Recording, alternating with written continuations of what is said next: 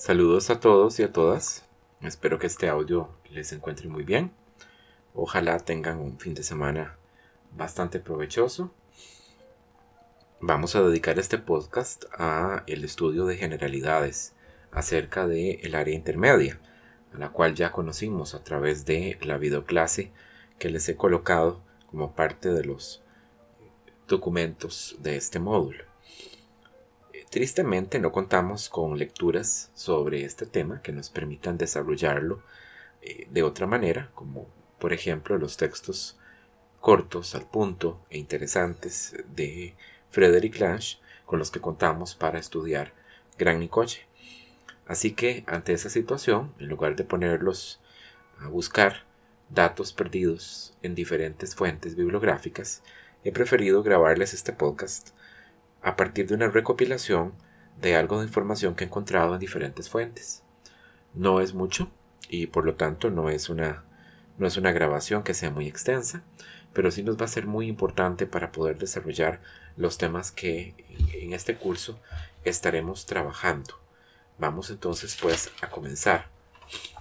Lo primero que tenemos que decir es que el área arqueológica que conocemos bajo este nombre, área intermedia, es un concepto que fue acuñado por un arqueólogo de origen austriaco que se llama Wolfgang Haberland.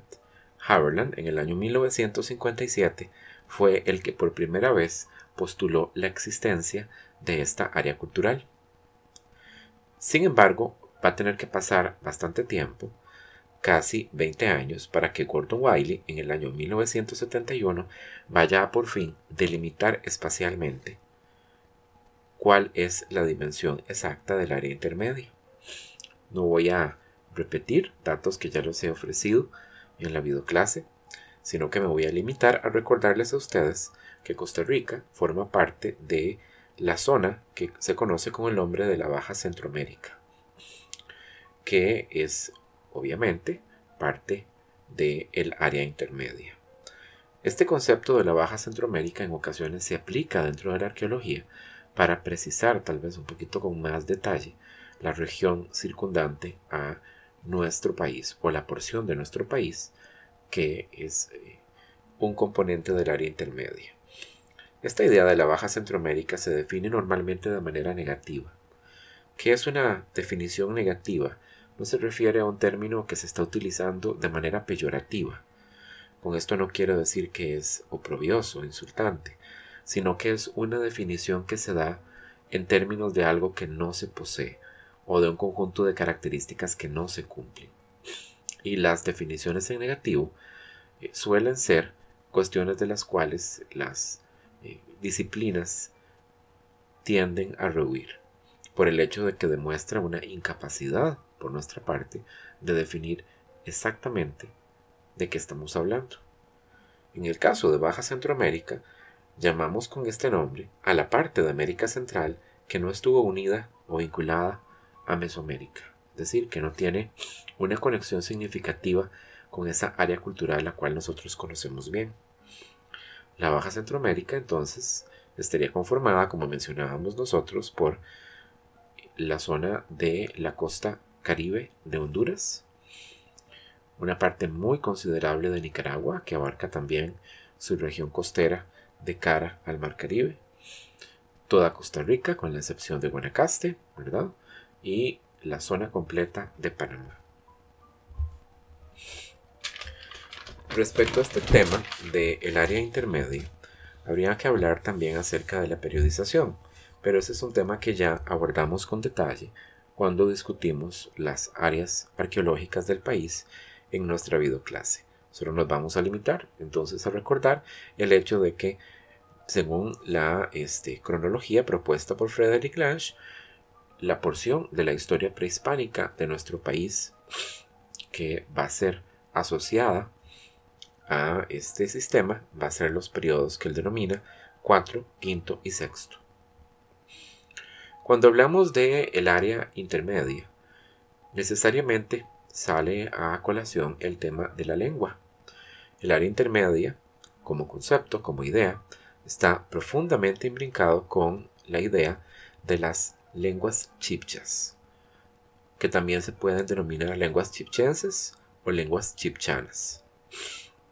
Esta familia lingüística fue propuesta por primera vez por el arqueólogo alemán Max Uhle y eh, presentada, confirmada su existencia en la década de 1880 en un famoso congreso de americanistas que se realizó en el año 1888, pues él eh, hizo una ponencia muy importante en donde describió esta región, ¿verdad? Y estableció la conexión muy cercana que existe entre eh, los diferentes idiomas indígenas que se hablan en la zona intermedia o en la región intermedia.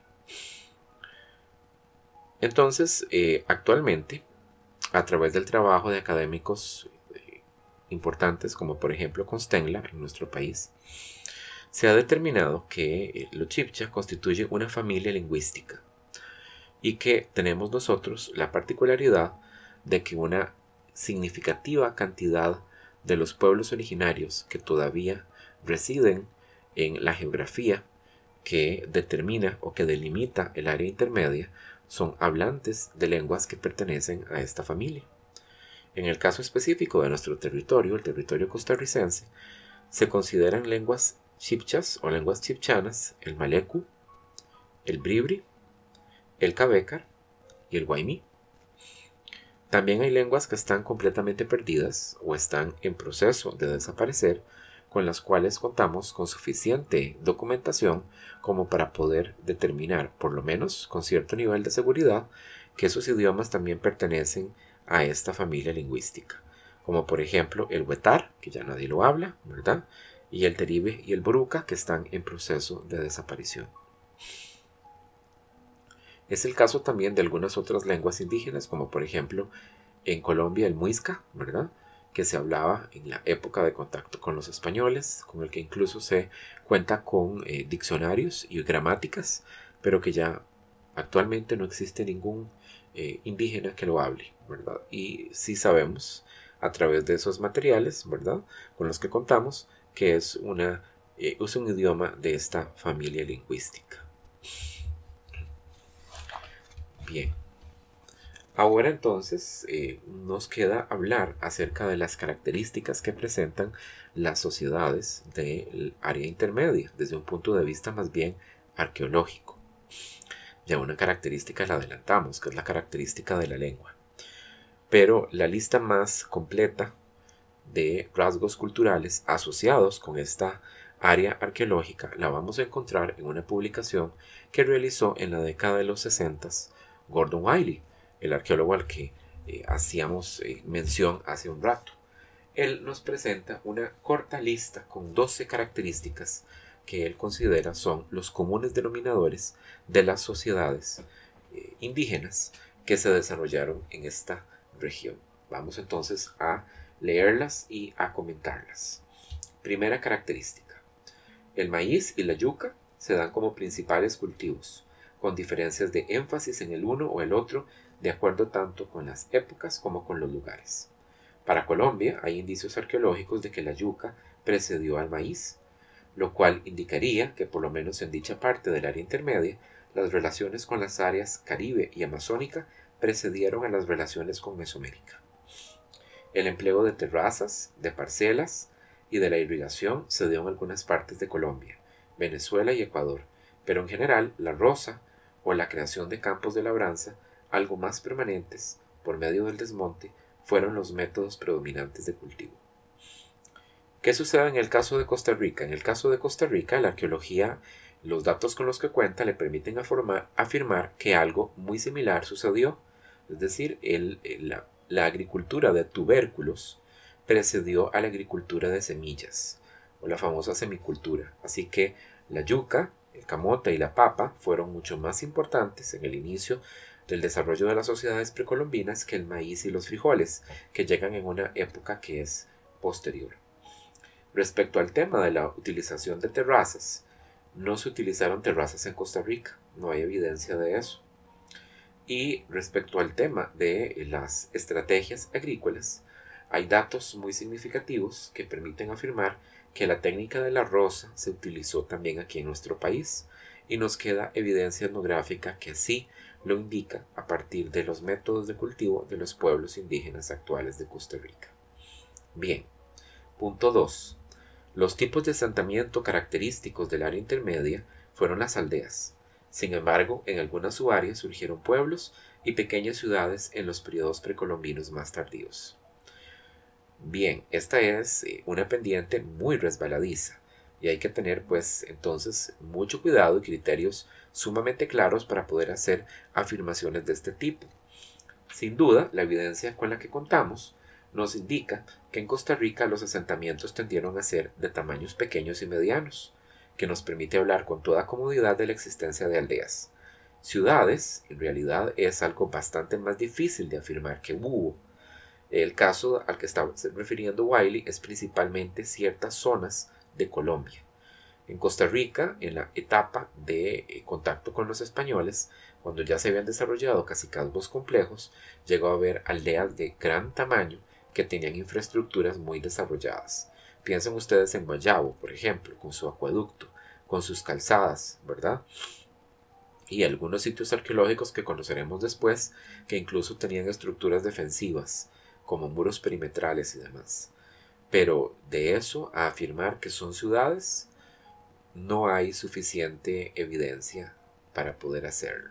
Hablar de ciudades no solamente implica hablar de cierta monumentalidad, ¿verdad? En las estructuras o complejidad en ellas, sino también de una concentración poblacional que sea suficientemente alta.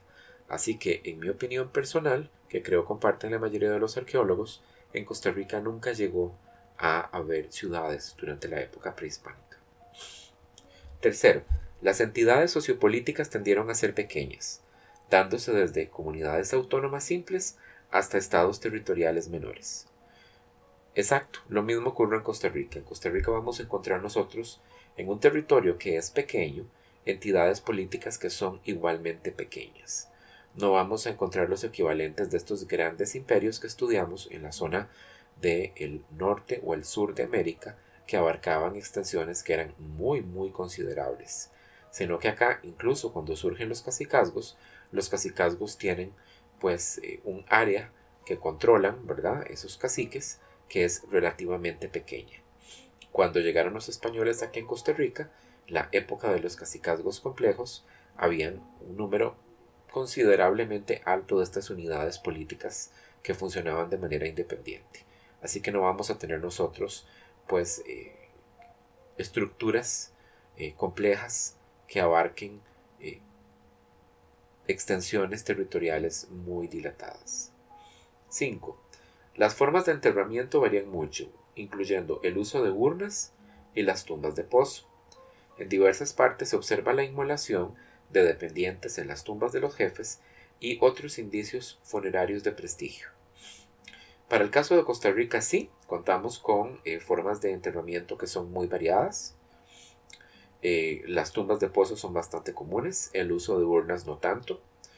Sin embargo, hasta donde sé, no hay evidencia de este, inmolación de dependientes, es decir, de personas que son sacrificadas específicamente para ser enterradas con los líderes para que los acompañen al más allá. Esa evidencia de violencia ritual no hay. Eh, también tenemos que tomar en cuenta el hecho de que los suelos muy ácidos que tiene esta región tan tropical en la que vivimos no permite una buena conservación de los restos óseos, así que eso no quiere decir que no ocurriese. Lo que decimos únicamente es que no contamos con datos que sí lo reflejen. Por otro lado, también hay indicios muy evidentes de que eh, los ajuares funerarios estaban diferenciados y que las personas que tenían más prestigio social eran enterrados pues con este conjuntos artefactuales que eran más eh, grandes, es decir, con mayor cantidad de artefactos o con artefactos que eran eh, más ricos, más caros, ¿verdad? Piensen ustedes en cosas como por ejemplo el jade, la orfebrería, ¿verdad? Y objetos que provienen de distancias considerables, objetos extranjeros. Sexto, la cerámica se deriva parcialmente de la tradición del periodo cerámico temprano. Eso se refiere al periodo número uno en, eh, perdón, no es el periodo número uno, creo que es el periodo número tres en la cronología, la periodización propuesta por Lange, presentando por parte por otra parte, perdón, técnicas y formas que la relacionan con las áreas culturales vecinas. En general, la tradición del área intermedia favorece las vasijas con base de pedestal, de anillo o de trípode, la pintura negativa y el pastillaje. La calidad es muy buena y el volumen de la producción muy grande. Bueno, creo que acá lo más rescatable de esta característica es el tema de las técnicas, ¿verdad? Las formas y los procesos, que de repente es muy relevante para nosotros, que estamos interesados primordialmente en las expresiones artísticas. Y estas características que menciona Gordon Wiley se aplican perfectamente para Costa Rica. Para la región del el área intermedia, todas las zonas arqueológicas, la central y la subregión de Iquiz, que forman parte de esta eh, eh, unidad conceptual, encontramos nosotros una producción cerámica que es bastante alta, que es de una calidad bastante buena. Es cierto, las vasijas suelen tener eh, pedestales con forma de anillo o también una, un sostén trípode es muy común en la alfarería costarricense. sin embargo, el tema de la pintura negativa, al que hace referencia él, no, no lo podemos asociar con mucha fuerza a Costa Rica. En Costa Rica hay ejemplos de pintura negativa aplicada a la cerámica, sí, sí la hay, pero no con, como una estrategia predominante para la ornamentación de los cerámicos. Lo que sí podemos hablar es del pastillaje, y lo podemos hablar también de las aplicaciones.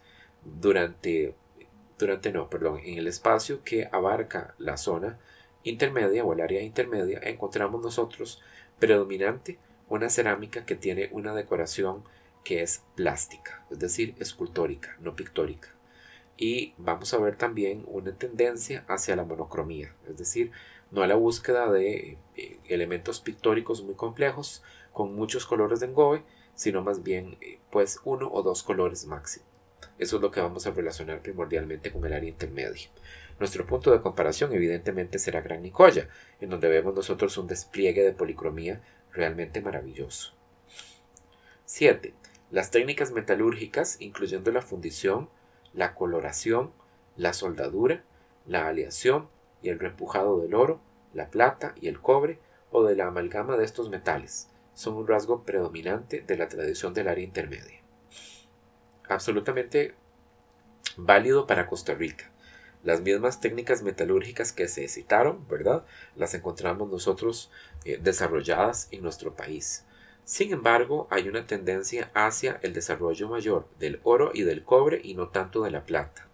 La plata aparece en aleaciones y en cantidades que en realidad son bastante pequeñas. 8. La escultura monumental, como la talla de lápidas o de estatuas columna, presenta amplia distribución en todo el área intermedia.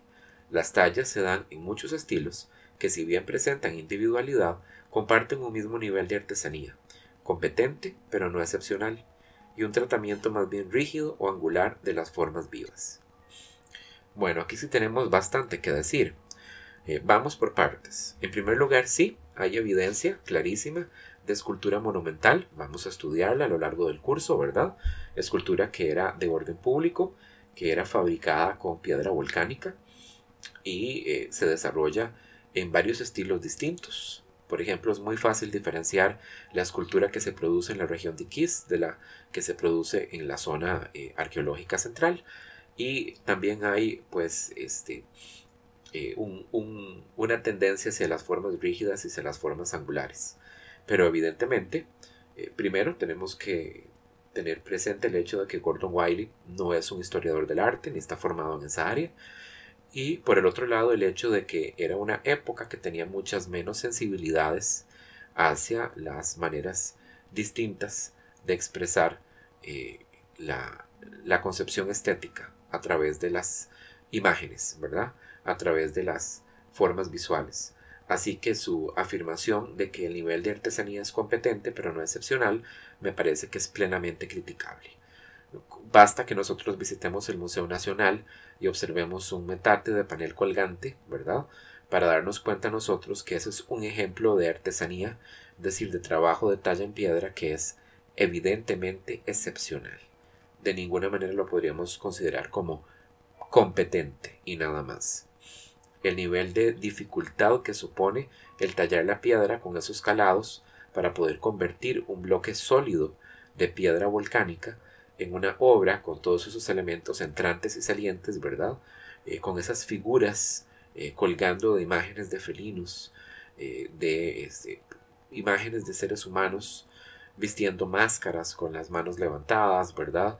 Los adornos que hay en los soportes de esos metates, la forma curva de este, su mesa para moler, todo eso nos indica a nosotros que hay un conocimiento verdaderamente magistral de el material que se está trabajando y de las, eh, los medios eh, técnicos utilizados para poder obtener de él justamente lo que deseamos.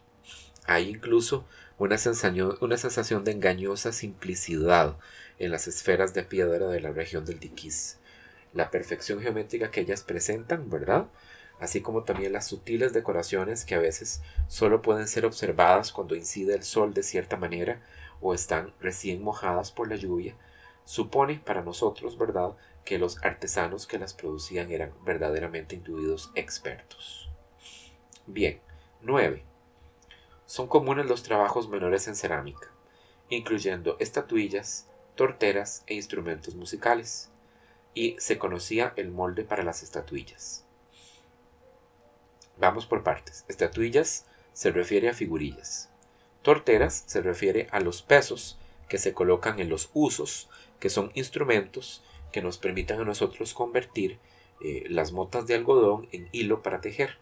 Y los instrumentos musicales, ustedes ya conocen muy bien a qué esto se refiere, puesto que en Costa Rica se le da mucha difusión a esos elementos que incluso se convierten en artesanías populares contemporáneas para los turistas, ¿verdad?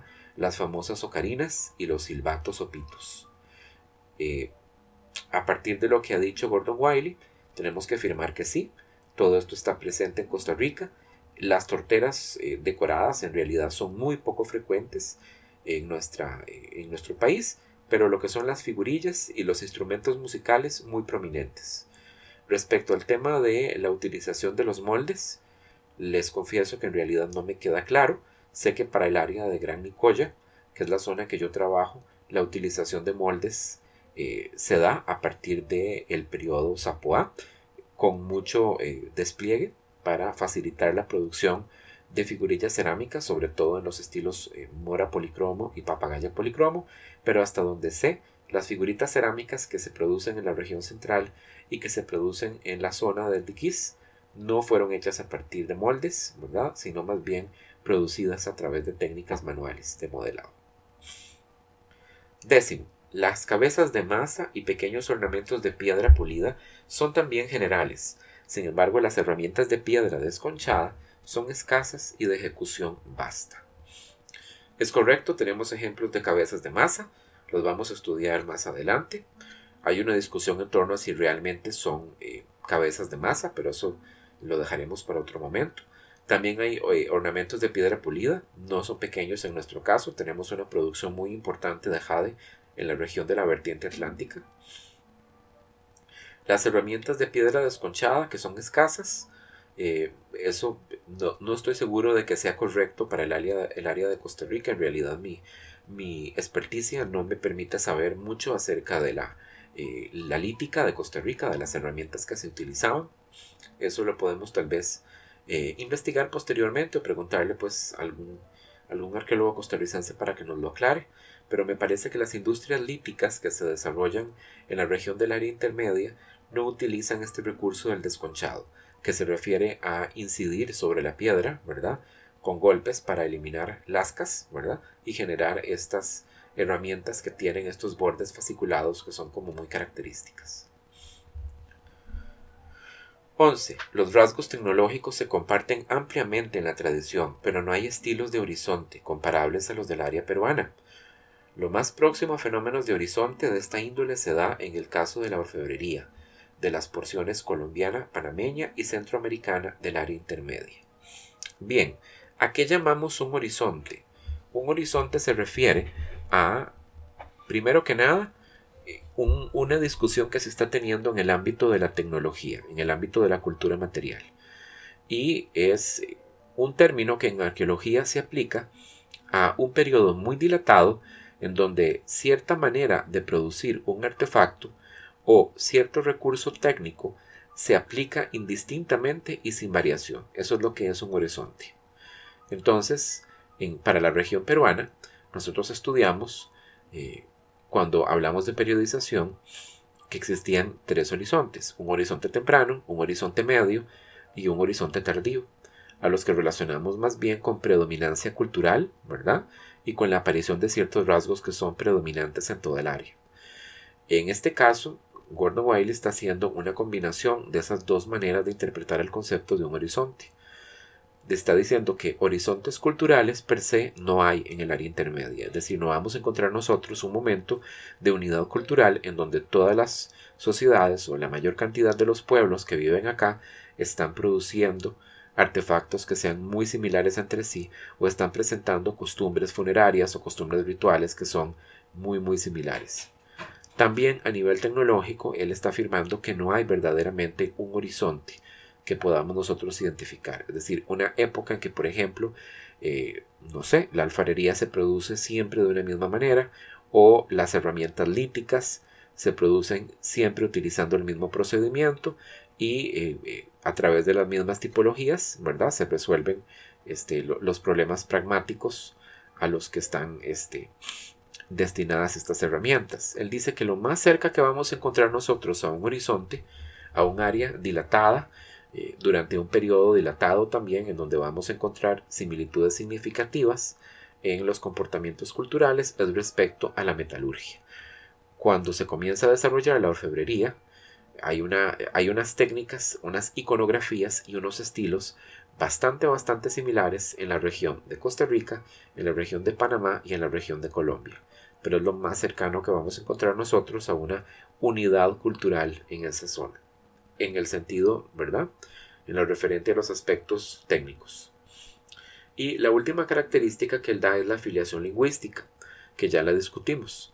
Eh, hablamos de la familia lingüística eh, chipcha, ¿verdad? Y cómo una cantidad considerable de los pueblos indígenas de la, región están este, eh, su idioma asociado a esta familia lingüística. Al final de su disertación sobre las características del área intermedia, Gordon Wiley en su publicación hace una reflexión donde él afirma que no vamos a encontrar nosotros comportamientos panareales. que es panareal? Es decir, de toda el área, que sean tan fuertes como los que llamamos en Mesoamérica o en el área centroandina y que esto desde una perspectiva totalizadora nos confirma a nosotros que hay eh, menor interacción entre las diferentes regiones, ¿verdad? Que hay eh, una concepción bastante más localista de la cultura que eh, de alguna manera él asocia con una concepción de pueblos atrasados o más simples que nosotros no podríamos el día de hoy sostener, que no podríamos afirmar sin estar incurriendo en, un error, ¿verdad? En nuestra interpretación del pasado prehispánico, no solamente de nuestro país, sino de toda esta región. Lo que sí tenemos que decir nosotros es que evidentemente la geografía del área intermedia no es igual que la geografía mesoamericana y la geografía centroandina, que de alguna manera facilitan o potencian la interacción. También tenemos el hecho muy significativo de que nuestra región es muy homogénea en recursos, lo que quiere decir que cosas que yo necesito para vivir, yo, yo no ocupo ir muy lejos para poderlas encontrar. Mientras que en la zona de Mesoamérica y en la zona de los Andes centrales no es esa la tónica. Y eso es lo que impulsa de alguna manera este, la interacción entre los pueblos y también la dominación. El hecho de que yo establezca mi control sobre una región para poder tener acceso a un bien que me es a mí muy necesario. Por ejemplo, los trabajos que han hecho algunos arqueólogos costarricenses respecto al tema de la orfebrería, utilizando evidencias eh, de varios tipos, eh, arqueológicas, etnográficas, ¿verdad? observando los pueblos eh, indígenas contemporáneos, y también este, etnohistóricas, viendo los documentos de la época de contacto, nos demuestran, por ejemplo, que los yacimientos de oro en Costa Rica no estaban controlados. No habían pueblos que establecían un control sobre esas fuentes de mineral precioso. sino que la gente podía venir desde distancias muy considerables a extraer el oro que necesitaba y llevárselo para su casa, para producir pues los bienes de orfebrería que ocupaba, ¿verdad?, para sus líderes o para su uso personal. Esa es una, eh, una capsulita, ¿verdad?, una visión microcósmica de cómo es que funcionaba realmente el área eh, intermedia. pues no había pues esa misma presión por conseguir los recursos y por lo tanto probablemente eso pues no, no incentivó ni la interacción, ni la dominación, ni el control regional, ¿verdad? La integración regional. Bien, entonces, justamente por esta razón, por el hecho de que lo que predomina en el área intermedia no es la unidad, ni son estos comportamientos panareales grandes, ¿verdad? Estas tónicas dominantes fuertes que hallamos en Mesoamérica y en el área centroandina, que no se ha hecho tanta publicación comparativa que no se ha publicado tanto desde el punto de vista de lo que sería, digamos, un discurso de la unidad del área, sino que esto es más bien como una categoría clasificatoria que nos permite a nosotros diferenciar los pueblos de esta región de los pueblos vecinos y también señalar la existencia de ciertas condiciones en común. Por eso la práctica arqueológica ha tendido a ser bastante local, ¿verdad? Y así será como nosotros asumamos esas regiones arqueológicas de Costa Rica. Aunque a través de este podcast y la publicación de Wiley, que las leí, tenemos nosotros ahora un marco más regional, más global para poder imaginar cómo se posicionan los pueblos precolombinos de Costa Rica en la zona, vamos a ocuparnos mucho de lo que acontece específicamente en nuestro país y no vamos a hablar tanto de las interacciones regionales, que ya vimos son más bien de bajo impacto. No las vamos a ignorar tampoco, ¿verdad?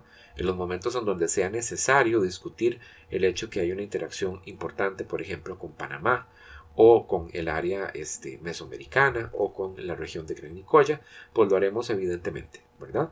Pero vamos a seguir esa tónica que ha puesto pues eh, la propia disciplina, el propio desarrollo de la arqueología en Costa Rica, de considerar pues el desarrollo de los pueblos de nuestro país en la época prehispánica como una cuestión que está impulsada primordialmente por estímulos que son internos, ¿verdad? Y no externos. Bien, entonces eh, eso sería respecto al tema del área intermedia.